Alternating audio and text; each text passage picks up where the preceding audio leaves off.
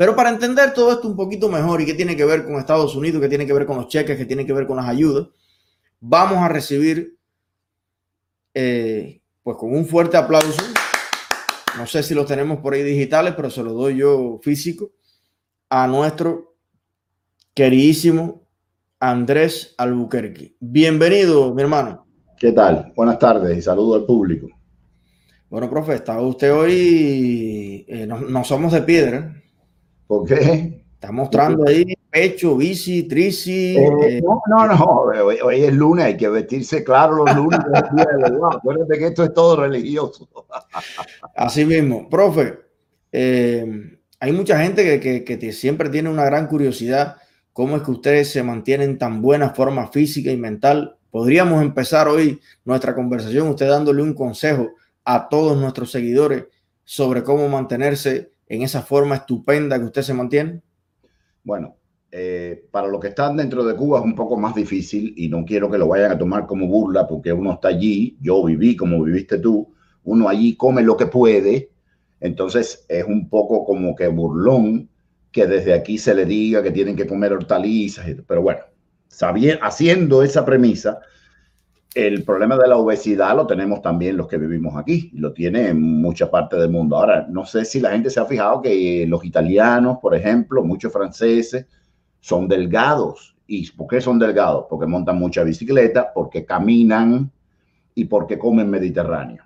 Y una, yo no soy dietólogo, pero una cosa fácil, aparte que lo que te hace engordar a ti, a lo mejor no me hace engordar a mí, porque los mecanismos y los metabolismos cambian. Pero como, como norma, es importante que uno después de las 4 o las 5 de la tarde no coma carbohidratos. Y si vas a comer carbohidratos, que sea pasta 00 de, de semola, no cualquier tipo de pasta. Y esa, comprando las italianas de Checo, Varila, ya resolviste el problema. O sea, no es un tema de, de, de caro necesariamente, sino de, de saber. De hecho, la comida mediterránea eh, es para pobres. El famoso conejo y la polenta, que es el plato típico de la zona veneciana, es harina de maíz, harina como la comemos nosotros, y conejo es comida de pobre. La mozzarella, los gnocchi, esa cosa que, que tiene mucho carbohidrato y es mejor comerla antes de las 4 de la tarde, en Argentina le dicen el 29 porque es lo que la gente come cuando ya queda un día para cobrar. Es decir, que no hay que gastar, de hecho, yo creo que se gasta menos comiendo mediterráneo que comiendo arroz y frijoles todos los días. El arroz y frijoles no hay por qué quitárselo, pero hay que reducirlo. Es decir, tú no puedes comer arroz y pan, arroz, pan, galleta, no. Eh, si comes arroz, no puedes comer pan. Si comes pan, ya eso sustituye el arroz. El arroz no tiene por qué comerlo todos los días, ni los frijoles tampoco. Puedes comer pasta, puedes comer pescado, puedes comer cerdo. No hay ningún problema comer cerdo. La carne de res, una vez al mes, dos veces al mes, la que quieras, pero lo menos posible.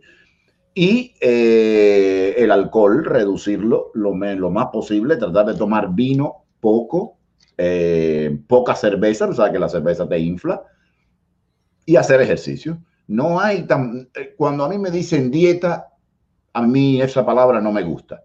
Es mejor que uno diga que uno tiene cuidado en cómo se alimenta y cómo hace ejercicio. Porque eso de la dieta es sufrir, es un estrés, ya de estrés estamos hasta las narices, y la gente a los tres días lo deja y empieza a comer más eh, muchas especies, las especies una vez dijeron que hacían daño y no hacen ningún daño. Mucha ensalada y bueno, ahí mantenerse. Si las personas ven que no bajan de peso así, entonces tienen que consultar a un, a un dietólogo porque es posible que haya algún tipo de anomalía o de característica específica en el metabolismo de cada uno.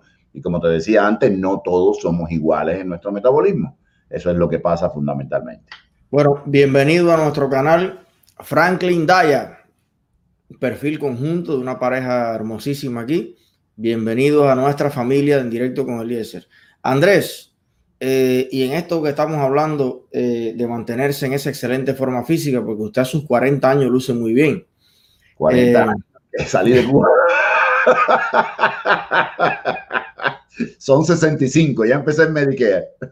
65 años, profe, pero usted de verdad que tiene que escribir un libro. Ojalá yo llegue a 65 con esa salud. esa, Ven acá, ¿y los dientes, usted se los hizo en una clínica esa carísima o son los dientes suyos? No, son los míos, son los míos con sus problemas y el café los manche, hay que limpiarlo, pero, pero bueno, son los míos, eso es lo importante.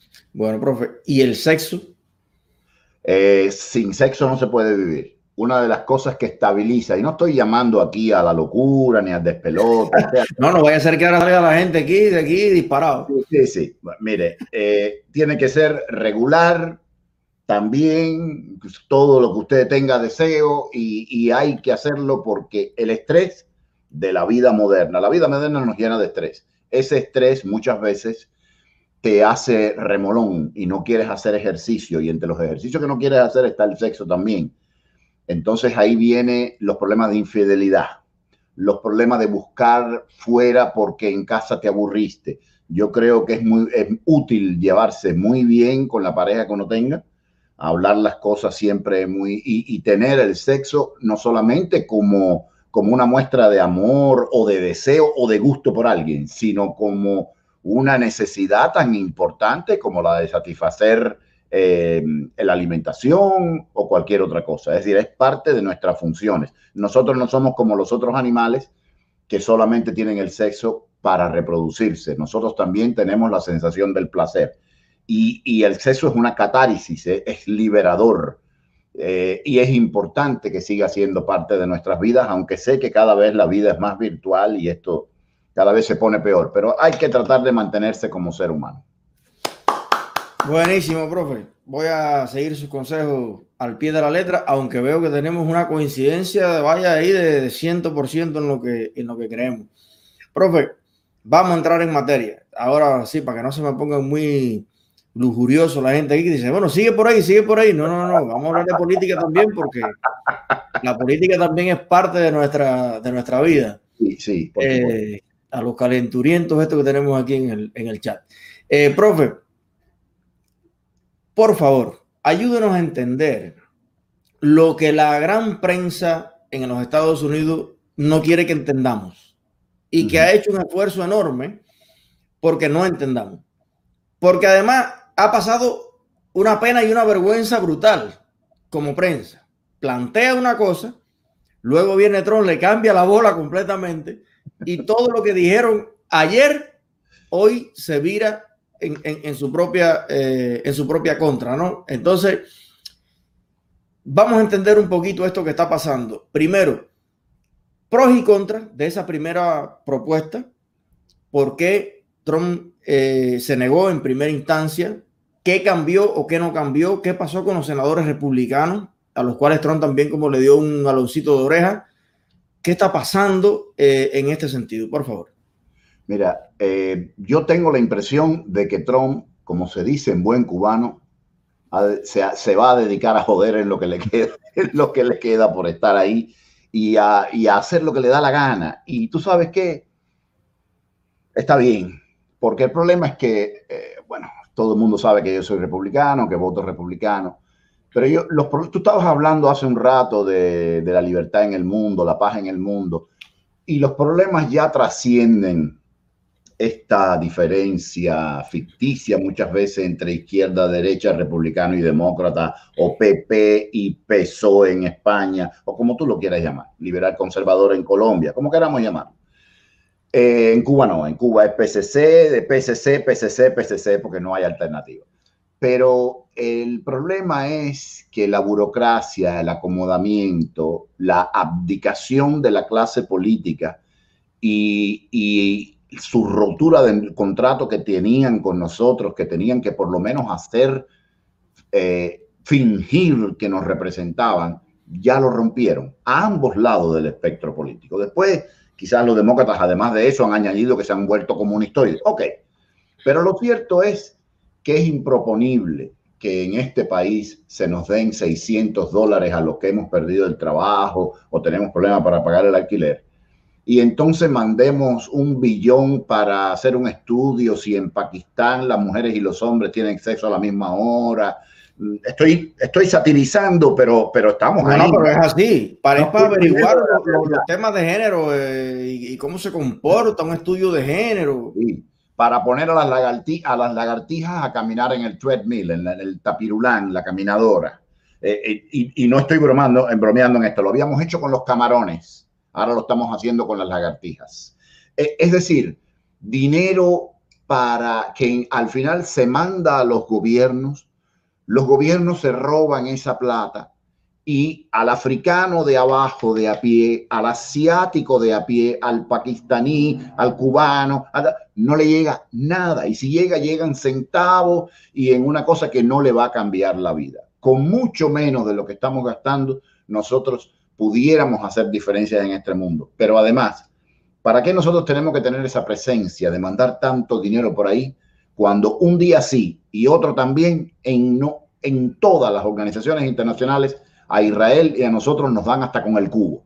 Nos dicen imperialistas, explotadores. Los chinos son los que llegan, te hacen un contrato que te obligan a poner como garantía tus recursos naturales. Nadie critica a los chinos. Los explotadores son los americanos que no hacen ese tipo de contratos. Expoliaron en el pasado, tratan de expoliar en el presente. Este país no es perfecto, esto es un imperio, yo lo sé, pero no llegamos a donde llega eh, el Partido Comunista Chino. Sin embargo, de ellos nadie habla mal y de nosotros sí. Bueno, pues entonces vamos a empezar a darle dinero a los que sean amigos nuestros y usar el dinero para, para comprar, y, lo digo con toda responsabilidad, comprar amor y voluntades, porque eso es lo que se hace en la política, lo demás es folclore.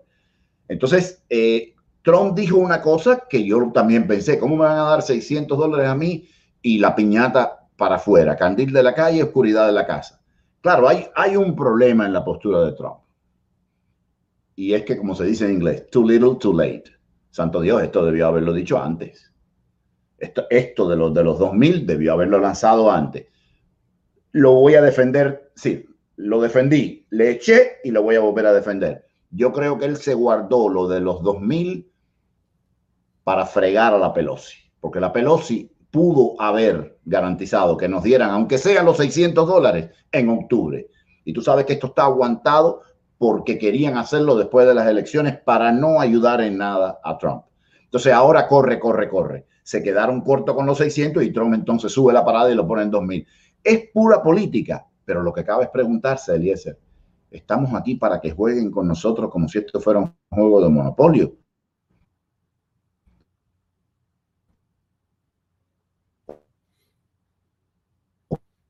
Para que esto no Porque cuando ahora, dentro de un rato, van a discutir los dos mil dólares. ¿Y qué pasa? Que los republicanos, algunos, ojalá se sumen y pasen los dos mil dólares, porque nos hacen falta. Pero algunos republicanos están diciendo que van a condicionar los dos mil dólares a que se eliminen los gastos, esos que mencionábamos antes. Mira, esos gastos ya están aprobados, no se van a eliminar. Entonces va a quedar como que los republicanos son siempre los que están en contra de los pobres y vamos a perder las dos elecciones que tenemos en Georgia y nos vamos a fastidiar para toda la vida, porque entonces van a cambiarlo todo. Es decir, eh, yo creo que Trump cogió, como se dice en buen cubano beisbolero, a todo el mundo entre primera y segunda con esto. Yo creo que a él le da lo mismo ya, porque lo más seguro es que se vaya. Y, y, yo no le veo nada de malo a que haya hecho la jugada. A lo que, lo que llamo es a los republicanos a aprobarlo. Yo sé que es un, que, es un reguero de dinero enorme, pero esa protesta tenían que haberla hecho antes. Además, cuando los republicanos han estado en el poder, ha habido botadera de dinero igual. Y en esa, y en esa cosa que se dice que es votar dinero, hay no sé cuántos millones para Egipto que lo pidió esta administración.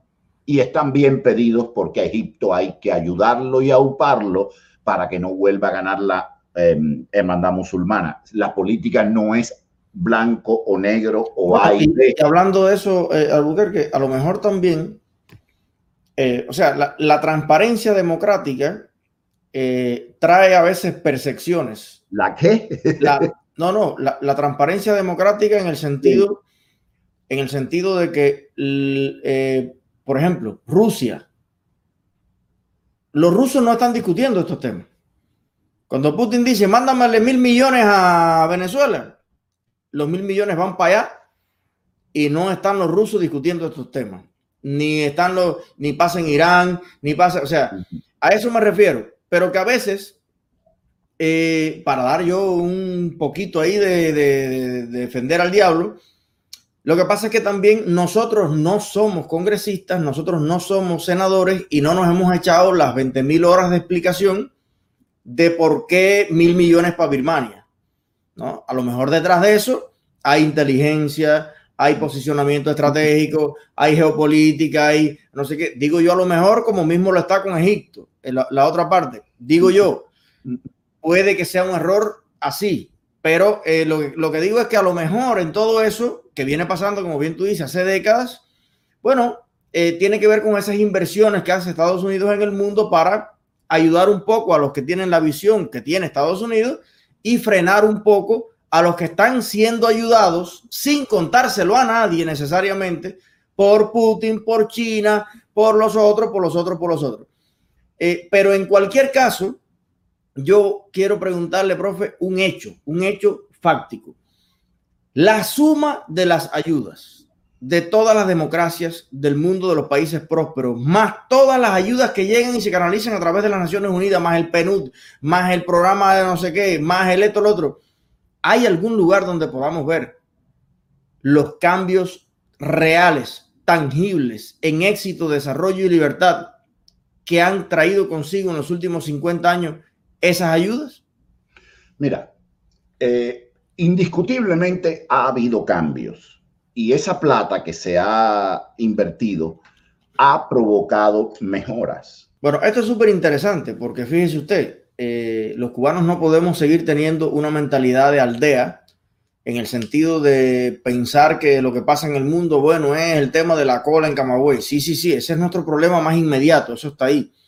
Pero muchas de las concepciones de la filosofía, de las maneras de hacer que han traído ese descalabro en Cuba, en Venezuela, en muchos lados, está todo conectado. Está todo conectado con una corrupción que es mundial. Tú dices a veces, ¿por qué sabiendo lo que está pasando en Cuba, todas esas organizaciones, nadie, nadie, nadie hace nada concreto, nadie sanciona la dictadura, ni verbalmente? Bueno, hay una red en el mundo que está conectada, desgraciadamente, a través del dinero, que tenemos los ciudadanos del mundo que entender muy bien y a través de la democracia y a través del poder del voto ir transformando esa red corrupta de políticos y organizaciones en el mundo entero que eh, nos está literalmente robando y no va eso a ningún lugar feliz. Vamos a ver, ya está por aquí el profe. Oye, mira, lo que te estaba diciendo es que yo en, parte coincide bastante con eso que estaba diciendo ahora. Yo reconozco que ha habido cambios, que ha habido mejora. Ahora, el problema no es si ha habido cambio, mejora. El problema es si con ese dinero no se podía haber logrado 100 veces más que lo que se ha logrado o con 100 veces menos dinero y haber gastado la diferencia en otras cosas, se hubiera podido lograr lo mismo. Y la respuesta es que se ha votado una enorme cantidad de plata y las mejoras son cosméticas e insignificantes comparados con todo lo que hemos gastado y el talento derrochado.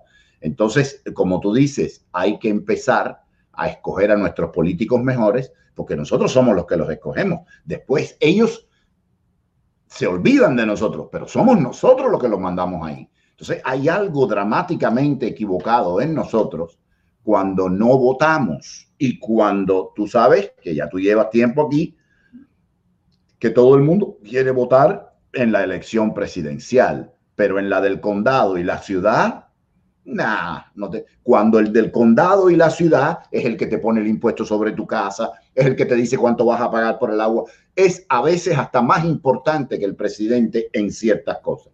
Entonces hay que empezar a preocuparse. Oye, si hay una elección para guardaparque, hay que participar en ella y tratar de que el guardaparque sea la mejor persona, el, más, el que más conciencia tenga, el que hable varios idiomas, la persona empática con los ciudadanos no podemos seguir escogiendo delincuentes.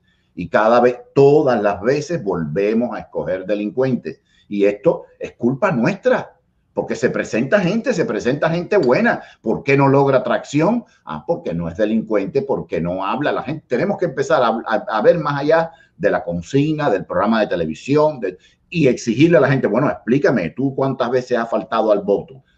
Eh, y de hecho, yo no sé si es hoy o mañana, yo voy a hablar de eso en mi programa, porque a esta gente hay que exigirle, como mismo a ti para examinarte, te exigían asistencia, hay que exigírsela a ellos. Y el que no vaya a la, a la votación y a las deliberaciones, pues que se vaya de ahí. Oye, si hay 20 gente y, la, y, tres o cuatro años y, y, hasta luego, y quítale la pensión esa después que la... Hay que empezar a quitarle bacon, porque es bacon lo que tiene, grasa, en todas partes esta gente. No, no podemos seguir manteniéndolo. Para, además, Eliezer, si lo mantuviéramos y tuvieran todo perfecto, tú decías, pero es que los mantenemos para que se rían de nosotros, para que nos metan en guerras inútiles, para que le manden el dinero a otros amigos de ellos en otros países que no son amigos de nuestros países. Lo que hay aquí con China, por ejemplo, con, con el Partido Comunista Chino, que no es el tema, pero es una conspiración y tienen copado a todo el mundo de ambos partidos, vuelvo a repetir. Entonces, eh, tú tienes razón en eso. Se ha gastado demasiado dinero para obtener un resultado demasiado mediocre. Hay que empezar a afilar la punta de ese lápiz y que el ciudadano tenga más acceso a qué pasa con el dinero. Es verdad que en este país todo se sabe. Es verdad que si Eliezer quiere saber cuánto gastamos en ayuda a Nicaragua, por decir un país, Eliezer va a un sitio y se entera y saca su cuenta y hace un Excel y en dos días tiene la respuesta hasta el último centavo. Eso es cierto. A mí eso no me basta. Eso no tiene que buscarlo Eliezer ni Andrés ni nadie. Eso me tiene que venir a mí mandado a mi casa como mismo estos descarados holgazanes me mandan su fotico cargando niños para que vote por ellos, me tienen que mandar dónde va hasta el último centavo que nos chupan con nuestros impuestos. O de lo contrario, habrá que tirarse para la calle y no pagar más. Y si no pagamos más, no pasa nada. Entonces, escojan porque el tiempo corre. O usan el dinero bien usado, o entonces tendremos que empezar en no pagarlo y arreglarlo por nuestra cuenta. Una última cosa, con el dinero que hemos gastado, todos, en ayudar a los pobres del mundo, daba para darle a cada uno 50 mil, 60 mil dólares y en Colombia se abría un carrito de, oye, con un carrito sanduichero en Perú, en Colombia, en Venezuela, se vive, se vive y se vive bien, porque hay familias que han mandado a sus hijos a la escuela y a la universidad así. Daba para darle a cada uno una cantidad de dinero. No reguemos más dinero inútilmente y en última instancia dale el cash en el bolsillo y que se lo gaste en lo que sea. Bueno, y, una cosa curiosísima que eh, estuve mirando un video que hizo Alex S. González y él decía, hay cosas que ya sobrepasan toda lógica. Había dos fondos destinados, fondos millonarios, a la preservación de las fronteras de no sé qué país por allá del mundo que nadie sabe dónde. O sea, a hacer muros y fortalecer muros en, en otros países por allá cuando se ha librado una batalla campal que se ha tenido un año entero que no se ha podido gobernar en este país por el famoso muro de aquí, pero como estrategia política y como principio Estados Unidos entonces sí va a financiar el fortalecimiento de la ley y el orden y de la frontera segura en no sé cuántos países con no sé cuántos millones, que era una cosa realmente ya atroz desde el punto de vista ético. O sea, lo que tú no quieres para tu propia casa, que es precisamente que haya un sistema migratorio serio, ordenado, que entren las buenas personas que lo, que lo merezcan, ¿qué tal? Entonces tú sí defiendes que se invierta en eso mismo pero en, otros lugares. Seguro. Eh, son, mira, son incoherencias, son parte de la política. Es verdad que la prensa no lo dice, pero mira, debemos empezar a dejar de culpar a todo el mundo de nuestra holgazanería. Si tú no te levantas por la mañana, estábamos hablando de cómo no engordar mucho, si tú no te levantas por la mañana a hacer ejercicio y tú tienes frente a tu casa donde correr y caminar, si tú tienes dinero para comprar comida y prefieres comprar la que te engorda, si tú llevas una vida, si tú, si tú, si tú, mira, el problema no son los medios, el problema no es la comida en Estados Unidos que engorde, el problema eres tú. Entonces nosotros, es verdad que la prensa es lo que es, es verdad, pero tenemos que dejar de darle la culpa a la gente y cada vez que yo oigo, yo no pierdo mi tiempo en eso. No sé si a ti te lo dicen. Cuando te dicen, hay una yo no pierdo, mi, perdóname, Albertico, si tú no pierdes en el tiempo en garantizar un futuro para ti, para tus hijos y para tus nietos, ¿en qué rayos lo vas a ocupar el tiempo? ¿Tienes una reunión con Clinton o con Obama o con Trump? No entiendo. ¿Qué puede ser más importante que el futuro de nuestra humanidad en sentido general, más allá de ideologías y percepciones. Bueno, en, las elecciones ahora mucha gente me decía, eh, nos oía las conversaciones discutiendo y me decía, no, yo no voto, yo no me meto en política, yo eso no tal, porque la política es muy sucia, es como un cliché ya completo está ahí y el tema es, bueno, si en las democracias los políticos los eligen los ciudadanos y, todos los años hay elecciones, a todos los niveles prácticamente, y cada cuatro años la elección presidencial, hermano, la culpa la tenemos los ciudadanos, así mismo como, tú, estás diciendo, porque tú no me puedes decir a mí que en los Estados Unidos, un país de 350 millones de habitantes, no hay gente seria, y no hay gente con principios, y no hay gente con valores, y no hay gente con una profesionalidad que no se pare como, como se para Ocasio y dice cosas que son, pero incoherentes con, con, con, con la lógica de que 2 más 2 es 4. Ah, pero ¿qué pasa? Que seguimos apostando a la política del show. Y lo mismo que a veces vemos eh, eh, payasos cubanos que hacen un no sé qué y que tú ves que la gente le hace la ola.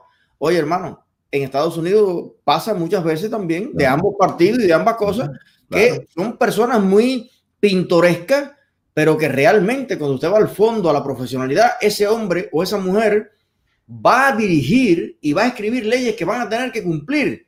Mira, agentes especiales del FBI, jefes de portaaviones, personas que han estudiado 300 años para estar en el puesto que están y que tienen mil veces más profesionalidad en toda la agencia y en todas las cosas, van a tener que ser dirigidos por este congresista malcriado, el otro no sé qué, el otro, que lo que quiere no es entender el problema y hacer un diseño correcto para solucionarlo.